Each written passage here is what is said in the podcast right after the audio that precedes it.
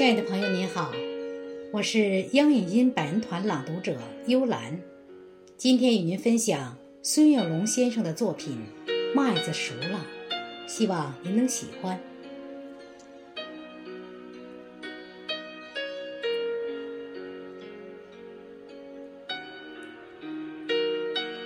炎热的六月如火，我站在荆南的田边，轰鸣的收割机施展魔法，硕大麦穗回应历史的浩瀚，金色果实香甜饱满，运往长院。夏风陪伴笑声飘荡乡间。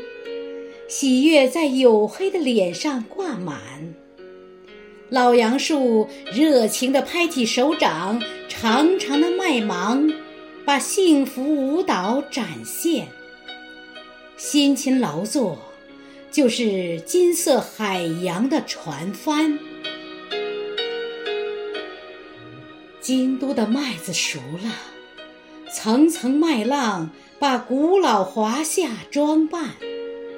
中国的麦子熟了，金色丰收为奋进神州点赞。京都的麦子熟了，层层麦浪把古老华夏装扮。中国的麦子熟了，金色丰收，金色丰收为奋进神州。点赞。